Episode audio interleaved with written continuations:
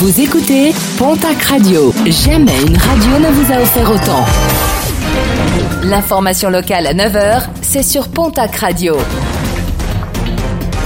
Bonjour Jean-Marc Courage Sénac. Très belle matinée. 12 ans après les faits, deux hommes soupçonnés d'avoir violé une femme aux abords d'une discothèque de Bayonne ont été interpellés et mis en examen. Deux pères de famille, âgés respectivement de 19 et 29 ans à l'époque des faits. Le 3 octobre 2009, une femme d'une quarantaine d'années avait été violée à plusieurs reprises et rouée de coups, entraînant une infirmité permanente. Interpellation rendue possible suite à un rapprochement d'ADN, l'un des mis en cause ayant été dernièrement euh, interpellé dans une affaire de violence intrafamiliale. Forte mobilisation des pompiers vendredi en fin de journée à Barcelone du Gers. Un incendie est survenu dans un garage. Les pompiers ont rapidement circonscrit le sinistre et ont évité que les flammes ne se propagent à une maison proche. La disparition d'une grande figure du sport en Béarn avec le décès ce samedi de Pierre Couaco.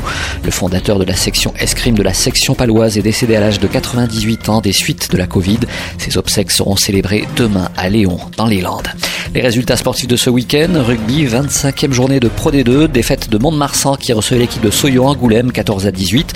Biarritz s'impose sur Nevers 23 à 12. En national, Dax s'impose à Bourgoin-Jallieu 27 à 30. Victoire pour le Stade Tarbes Pyrénées Rugby qui recevait Blagnac 20 à 19. En basket Jeep Elite, l'élan béarnais rechute et perd face à Chalon en Champagne. Score final 102 à 86.